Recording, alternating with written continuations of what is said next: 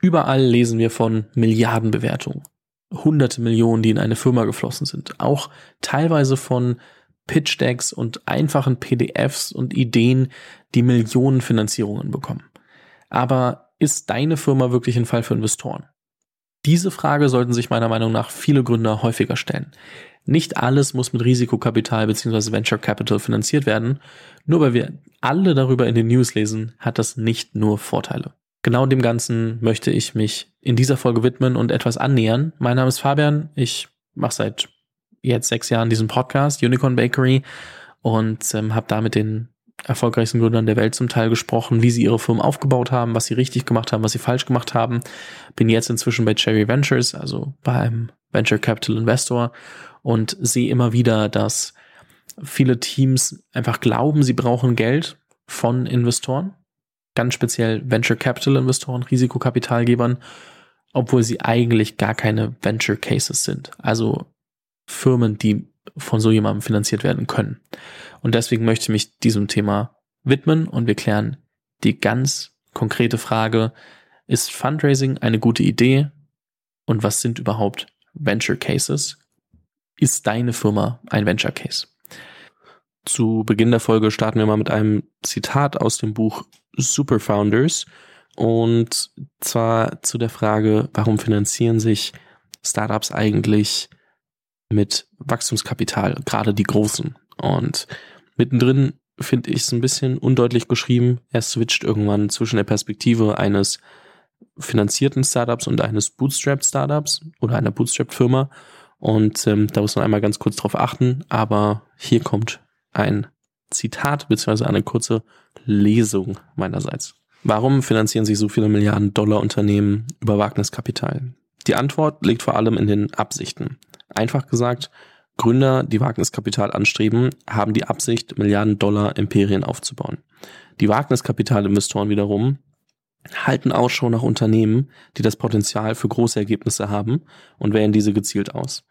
Viele Unternehmer gründen Unternehmen mit der Absicht, großartige, profitable Unternehmen aufzubauen, die ihnen vollständig gehören. Ihre Umsätze können bis auf zig Millionen, manchmal sogar hunderte Millionen Dollar anwachsen. Und die Gründer können mit dem Unternehmen langsam expandieren und dabei moderate Risiken eingehen. Aber bei den Wagniskapital gestützten Unternehmen ist die Absicht oft, einen Treffer zu landen und ein Milliarden-Dollar-Ergebnis zu erzielen. Und zwar schnell. Auch wenn das bedeutet, Risiken einzugehen, die die Existenz des Unternehmens aufs Spiel setzen. Grundlegende Frage, sollst du überhaupt Geld sammeln? Das ist eine sehr gute Frage. Meine ehrliche Meinung ist, je länger du kein Geld brauchst, desto besser. Und warum? Du behältst alle Anteile und damit die Macht, Entscheidungen zu treffen in deiner eigenen Firma. Weil, wenn du Anteile abgibst, und das passiert in Finanzierungsrunden, kann es sein, dass du so viel abgibst, dass andere dir mit reinreden können. Die wollen natürlich auch etwas dafür sehen, dass sie Geld bei dir investieren. Und dementsprechend wird es eine andere Erwartungshaltung. Außerdem bedeutet es, wenn du lange kein Investment brauchst, dass du aus deinem eigenen Cashflow herauswächst. Und für viele Businesses und Firmen ist es möglich und auch relevant. Weil für viele Firmen verlagerst du dein Problem nur, wenn du Geld von externen Investoren aufnimmst. Nehmen wir an, du machst einen Podcast und dein eigentlicher Job sollte es sein, äh, mit Podcast-Sponsoren zu verhandeln und äh, dann darüber Geld zu verdienen. Jetzt stell dir vor, du versuchst Investment zu nehmen, sagen wir 500.000, um damit zwei Jahre lang deinen Podcast laufen lassen zu können, weil du hast Freelancer, du hast ein Team und möchtest selber vielleicht davon leben, dann kann es sein, dass du dich viel zu wenig darauf konzentrierst, Geld zu verdienen in der Zeit und nach zwei Jahren stehst du am genau selben Punkt. Wenn du dann noch dumm genug warst, noch mehr Freelancer, noch mehr Leute, noch mehr Tools irgendwie einzubauen, ja, dann hast du, dann brauchst du auf einmal viel mehr Geld, aber bist vielleicht eigentlich in einem Kernprojekt gar nicht weitergekommen. Natürlich gibt es Firmen, wo das nicht so einfach ist wie jetzt in meinem Beispiel, wo du erst entwickeln musst, wo du erst ähm, auch viel Research betreiben musst. Also es gibt ja auch sehr viele wissenschaftliche Startups zum Beispiel. Und da ist es eine ganz, ganz andere Hausnummer. Aber oft könntest du schon sehr früh versuchen, Geld zu verdienen und dann irgendwann später eine Metapher, die ich mal von Patrick Häde gelernt habe, der auch zuletzt wieder im Podcast war, Öl ins Feuer zu gießen, anstatt zu versuchen, mit Öl überhaupt eine Flamme zum Brennen zu bekommen. Ich würde da noch mal ein bisschen mehr ins Detail gehen, was es bedeutet, Geld einzusammeln. Und zwar ist es ein sehr, sehr wichtiger Punkt, dass du dir bewusst sein musst, wenn du Geld von Investoren nimmst, wollen diese irgendwann mehr Geld zurückhaben. Das heißt, du arbeitest also nicht mehr nur für dich oder deine Angestellten, sondern es gibt einen neuen Stakeholder, der mitspielt. Wenn du Geld von einem VC nimmst, bedeutet das, dass du wie verrückt wachsen musst oder sie werden dich abschreiben. Das ist traurig, aber oft zu beobachten. VCs brauchen einen Money Case, einen Fund Returner und interessieren sich nicht für mittelmäßige Unternehmen. Das ist ein bisschen hart formuliert, weil auch ein mittelmäßiger Exit, der vielleicht 50 oder 100 oder 150 Millionen bringt, kann hilfreich sein für den Fonds, um seine Ziele zu erreichen. Denn ein VC-Fonds nimmt Geld von anderen Investoren auf, sagt, wir können das für euch anlegen und wir bringen euch eine gewisse Summe Geld zurück. Das bedeutet, ein Fonds, der 100 Millionen Euro hat, von dem wird im Normalfall erwartet, dass sie nach 10 Jahren oder 12 Jahren 300 Millionen Euro zurückspielen. Das erreichst du nicht, wenn du irgendwie ganz viele Exits machst, die dir 5 Millionen bringen, weil im Normalfall investieren europäische VCs in 30 Firmen ähm, von diesem Geld. Das bedeutet, 30 mal 5 sind 150 Millionen, damit verziel, äh, ver, verfehlst du dein 300 Millionen Euro Ziel. Deswegen brauchst du mindestens ein oder zwei Firmen, die richtig groß werden, also 100, 200 Millionen bringen im besten Fall, wenn nicht sogar noch mehr, das ist aber eher unwahrscheinlich. Und dann ein paar, die da noch dazu was einspielen. Und das sind an sich dann auch, also gerade diese, ich sage jetzt mal mittelmäßigen Unternehmen, wie ich sie gerade beschrieben habe, die für dich und mich fantastische Firmen sind, können wirklich großartige Firmen sein, aber vielleicht werden sie nicht zu Einhörnern, also Firmen, die Firmen, die mehr als eine Milliarde wert sind. Und deswegen sind sie oft für das Portfolio eines großen VCs auch schon in der Seed-Phase weniger wichtig.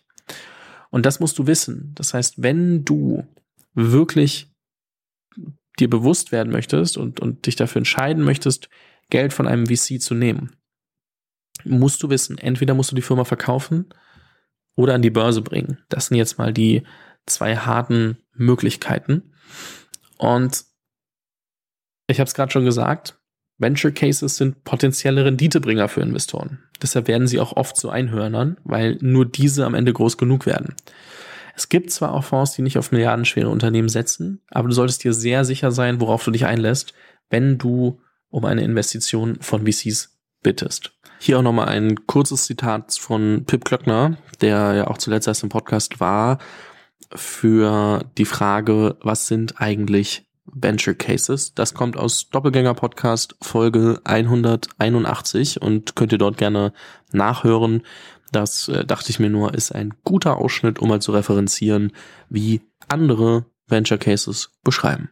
Ich würde sagen, ein erforderliches Kriterium, äh, zwingende Bedingung ist, dass das Modell skalierbar ist. Das heißt, dass es mit äh, mehr Leuten und mehr Marketingausgaben äh, deutlich schneller wachsen kann als, als ohne das Geld. Und dass sich dabei irgendwann mal ein Operating Leverage einstellt. Also dass man irgendwann mal zehnmal so viel Umsatz generieren kann, ohne im gleichen Maß die, die Kosten zu steigern. Das wäre die einfachste Erklärung, die ich gerade, äh, ich überlege gerade, ob es andere Ausschlussgründe gibt. Achso, es muss, äh, man muss sich eigentlich schon damit anfreuen, dass man es irgendwann dann mal große Teile davon verkaufen kann. Also die Patagonia-Nummer kannst du mit dem Venture äh, Case halt nicht mehr machen, weil dir nicht mehr alles gehört und die Leute erwarten, ihr Geld irgendwann zurückzubekommen von irgendjemand anders, der es kauft. Ähm, das ist natürlich noch wichtig. Und was ist noch wichtig, damit es ein Venture Case wird? Ja, ich glaube, es hilft, wenn es im weitesten Sinne, im weitesten Sinne irgendwie auf Technologie äh, basiert. Aber aber das ist eigentlich geht es ja nicht um Technologie. Es geht ja um es macht, ist eigentlich egal, solange es schnell wächst, skalierbar ist und ein Skalenerträge äh, oder operativen Hebel entwickelt, ist eigentlich auch egal.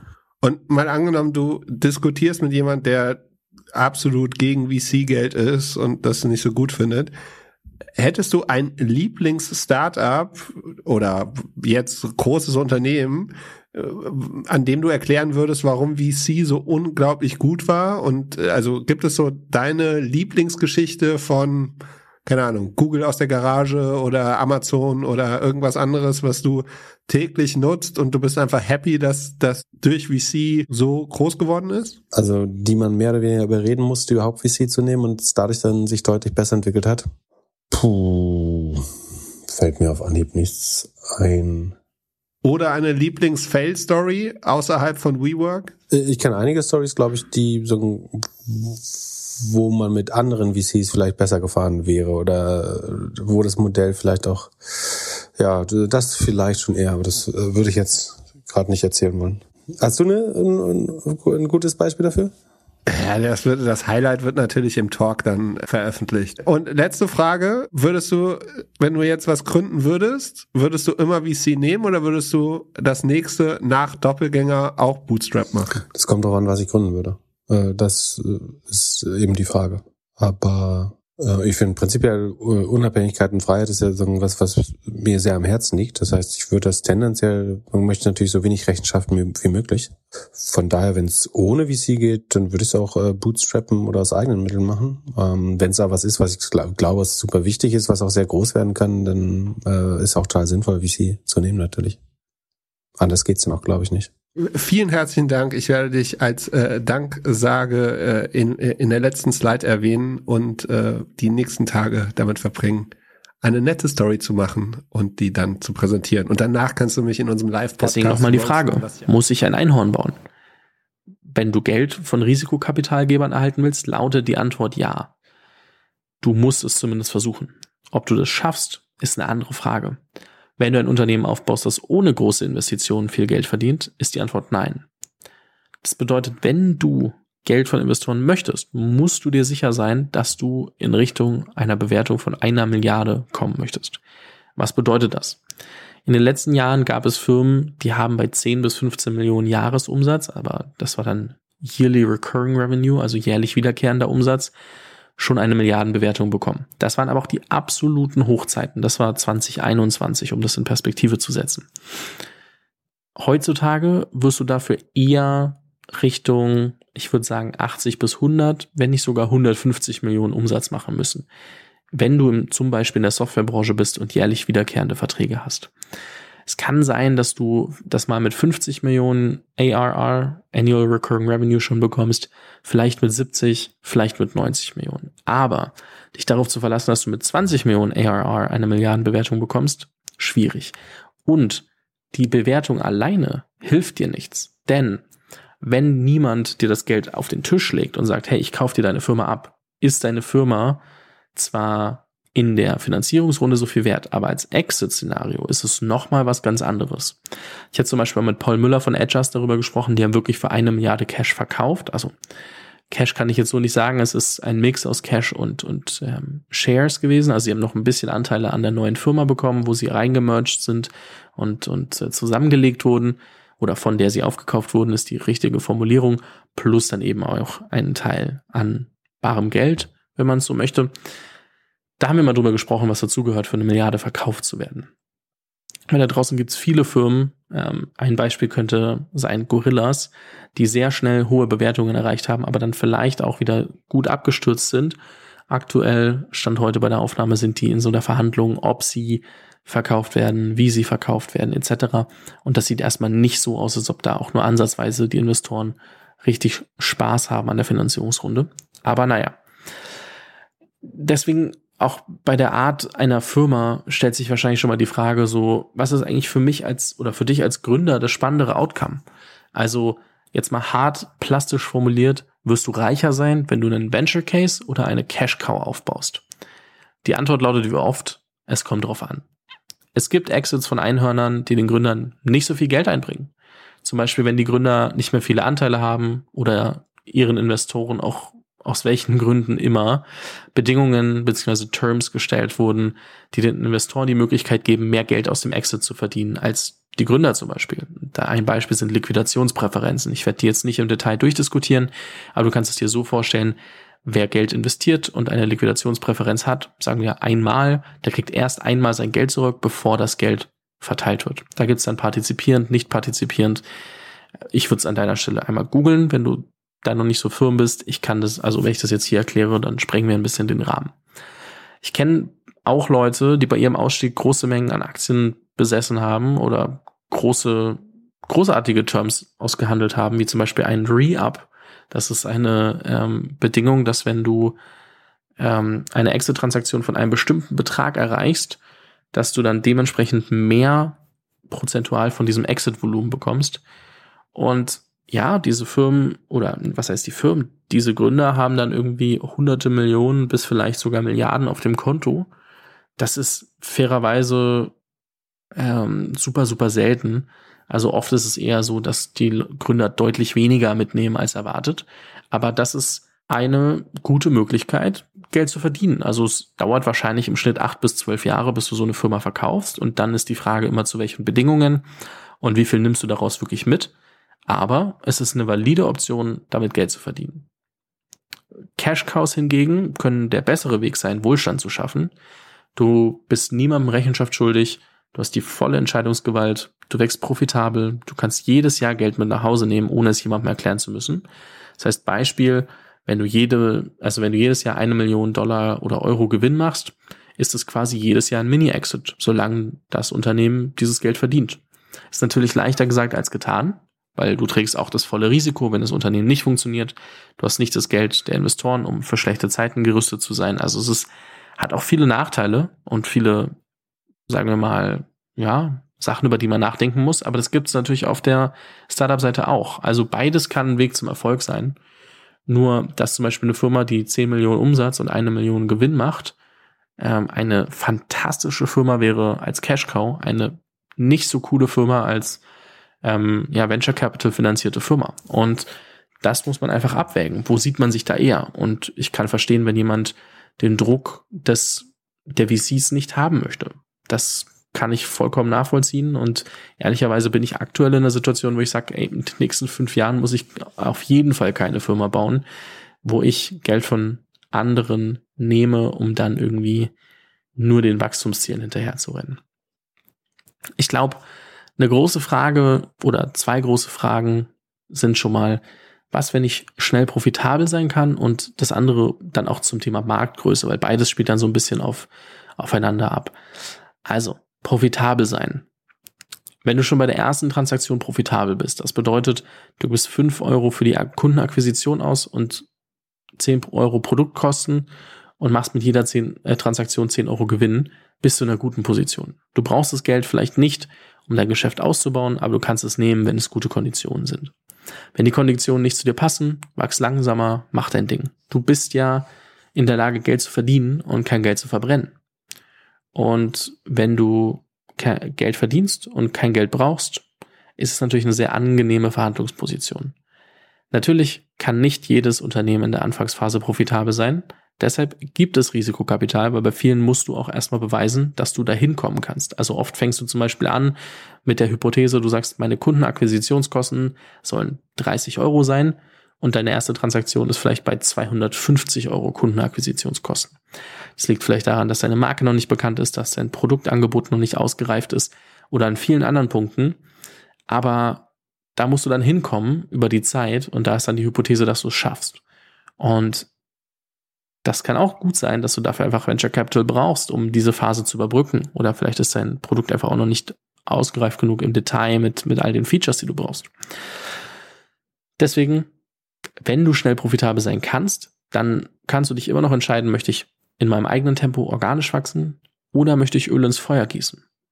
Weil das Flämmchen brennt ja schon, wenn du in sich profitabel wachsen kannst, wenn du einen Euro ausgibst und zwei Euro rausbekommst, ist das erstmal nicht schlecht. Die zweite Frage, um zu definieren, ob man Venture Case ist. Inwiefern spielt die Marktgröße eine Rolle? Wenn du ein Venture Case bist, spielt die Marktgröße definitiv eine Rolle. Es ist einfacher, ein Milliarden-Euro-Unternehmen aufzubauen, wenn du ein Prozent in einem 100 Milliarden Markt brauchst, als 100 Prozent Marktanteil in einem eine Milliarde Markt zu erwerben. Es ist nicht so wichtig, dass der Markt bereits groß genug ist, wenn du zeigen kannst, dass die Experten einen Markt schätzen, der sich mit der Zeit entwickelt. Wenn du zum Beispiel auf einer neuen Technologie aufbaust, wird es länger dauern als erwartet, bis sie in großem Umfang angenommen wird. Du musst jedoch davon ausgehen, dass die Akzeptanz ein bestimmtes Niveau erreichen wird und dich nicht nur auf den aktuellen Markt konzentrieren. Hättest du also vor fünf Jahren angefangen, an Thema künstliche Intelligenz zu arbeiten, da hättest du nicht gesagt, okay, der Markt in 2017 sieht so aus, sondern du hättest gesagt, okay, wir erwarten und keine Ahnung, McKinsey, BCG und wie sie alle heißen, erwarten, dass der Markt für künstliche Intelligenz im Jahre 2022 Punkt X erreicht und dann bis zum Jahr 2027 nochmal um Y wächst. Und auf einmal hast du schon diese, zeigst auch schon, okay, du baust dafür, dass die Akzeptanz kommt, dass die potenziellen Kunden diese Produkte brauchen werden, darauf hinarbeiten, dann positioniert zu sein und nicht dich jetzt nur auf die aktuelle Lage zu beschränken. Ich bin ein großer Freund davon, Sachen, die einmal theoretisch aufgearbeitet wurden, wie ich es gerade gemacht habe, nochmal ganz kurz mit Beispielen zu hinterlegen. Dafür gehen wir nochmal kurz zurück ins Buch Super Founders und hier kommt ein Ausschnitt über Bootstrapped Companies, die brutal erfolgreich geworden sind, die wir alle kennen, oder wer vielleicht nicht alle, sorry, aber viele kennen könnten, die sich äh, seit langer Zeit mit der Startup-Szene beschäftigen oder sehr intensiv damit beschäftigt haben. Und ähm, das finde ich immer sehr hilfreich, weil bei vielen weiß man es oft auch einfach nicht. Im Buch gibt's gerade noch ein Beispiel über Yeti, das ist eine Kühlbox, die auch inzwischen mit vier Milliarden bewertet ist und mehr als eine Milliarde Umsatz macht. Deswegen geht's hier weiter. Bootstrapping funktioniert für viele Unternehmen, nicht nur für die im Einzelhandel. In der Technikbranche gibt es viele Beispiele für erfolgreiche Unternehmen, die aufgrund ihrer eigenen Profite liefen. Zumindest am Anfang.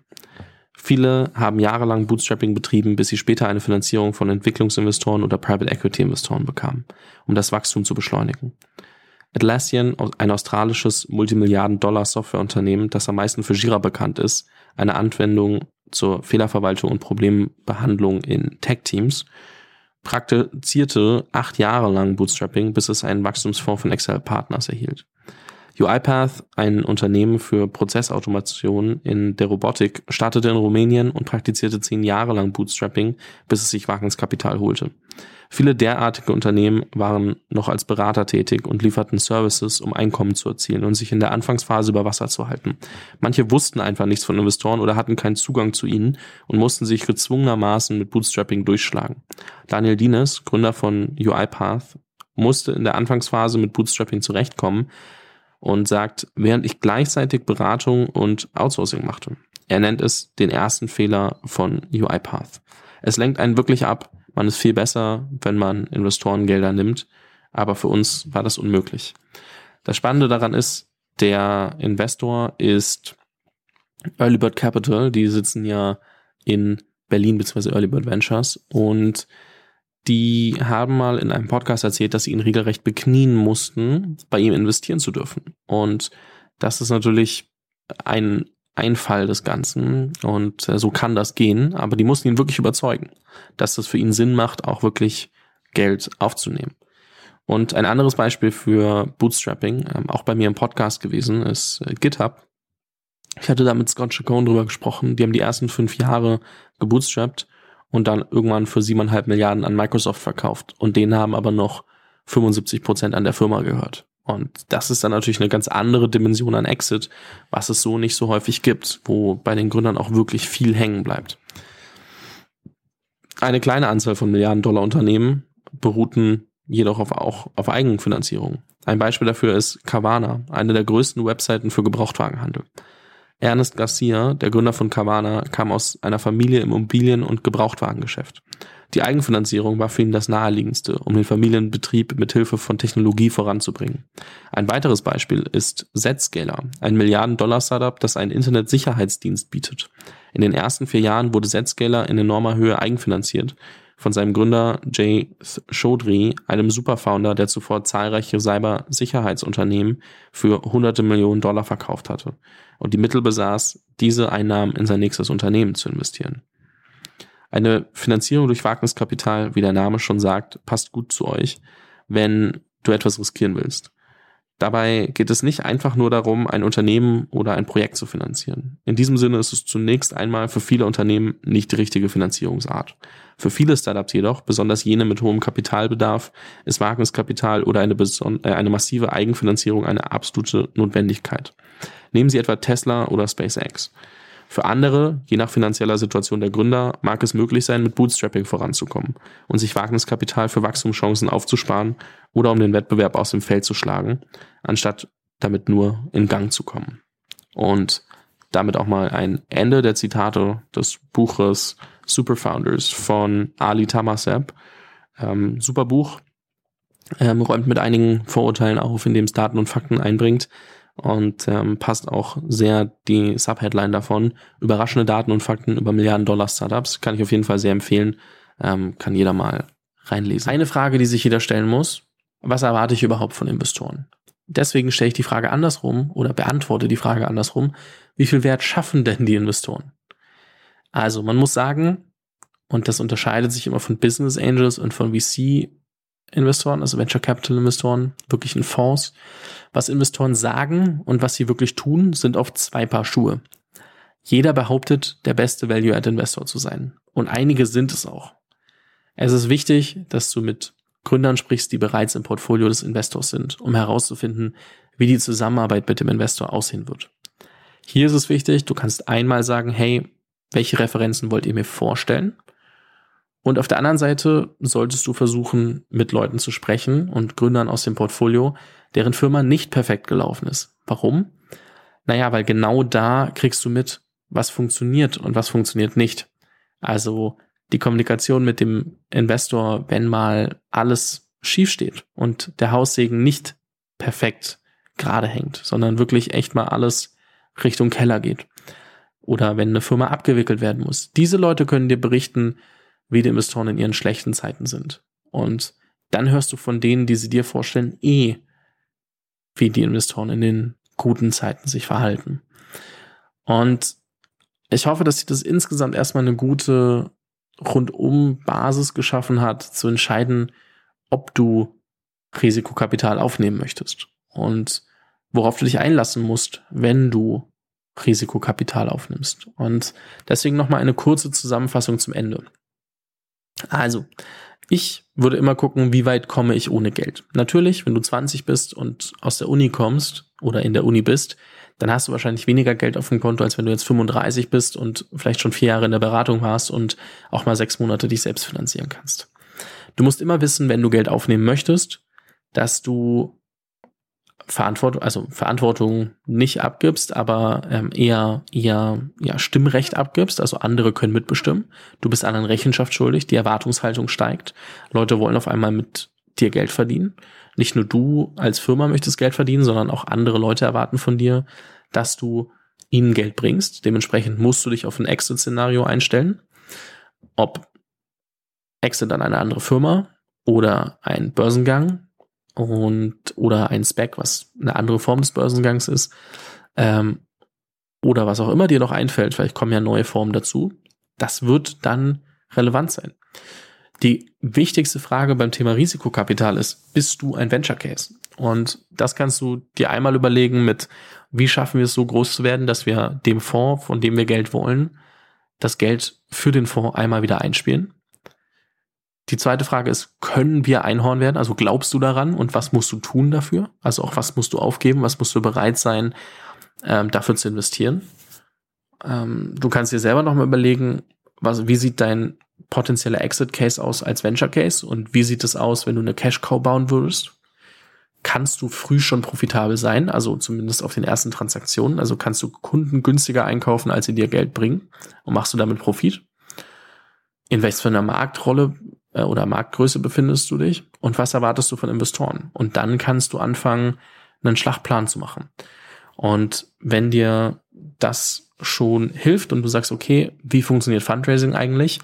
Ich habe vor nicht allzu langer Zeit eine Folge aufgenommen zum Thema, warum Fundraising ein Psychospiel ist. Die verlinke ich dir natürlich gerne in der äh, Beschreibung. Und gleichzeitig verlinke ich dir noch eine Folge zum Thema, wie bestimmst du eigentlich die Bewertung deiner Firma. Weil das ist auch gar nicht so einfach. Wenn du sagst, okay, cool, ich will jetzt Geld von Investoren nehmen, aber ich bin noch in einer sehr frühen Phase. Naja, wie viel ist denn deine Firma wert? Drei Millionen, 17 Millionen, 25 Millionen. Man sieht ja draußen immer nur ganz viele verrückte Zahlen, aber wie kriegst du vielleicht auch raus, welcher Fonds zu dir passt und wie viel die Fonds eigentlich investieren wollen. Diese zwei Sachen findest du nochmal in den Show Notes. Ansonsten an meiner Stelle, äh, also sag ich schon mal vielen lieben Dank. Wenn dir die Folge gefallen hat, kannst du natürlich gerne den WhatsApp-Newsletter abonnieren. Dort gibt's immer wieder Hinweise für Gründer, gute Content-Pieces oder auch, ähm, ja, wenn ich Interviewgäste einlade und Fragen von dir als äh, Hörer gerne hätte. Und ähm, ja, wenn es Fragen zum Thema VC, Investments etc. gibt, schreib mir gerne LinkedIn oder E-Mail fabian.unicornbakery.de. Und ähm, ja, falls du gerade im Fundraising-Modus bist und dich dafür entscheidest, ähm, kannst du mir auch das Deck schicken an die E-Mail und mal ein bisschen dazu schreiben, seit wann du einen Podcast hörst. Das hilft dann immer ein bisschen einzuschätzen. Aber an der Stelle vielen lieben Dank. Ich wünsche dir viel Erfolg. Vielen Dank fürs Zuhören. Falls dir diese Folge gefallen hat, dann musst du auf jeden Fall mal den Unicorn Bakery WhatsApp Newsletter auschecken. Dort bekommst du ein bis zweimal die Woche von mir äh, entweder eine persönliche Sprachnotiz oder eine Content-Empfehlung, Blogpost, Video etc. für Dinge, die du als Gründer unbedingt wissen, lesen, hören musst. Am einfachsten ist es, du klickst auf den Link in der Beschreibung und meldest dich an. Ansonsten kannst du auch auf jungunternehmerpodcast.com slash newsletter gehen.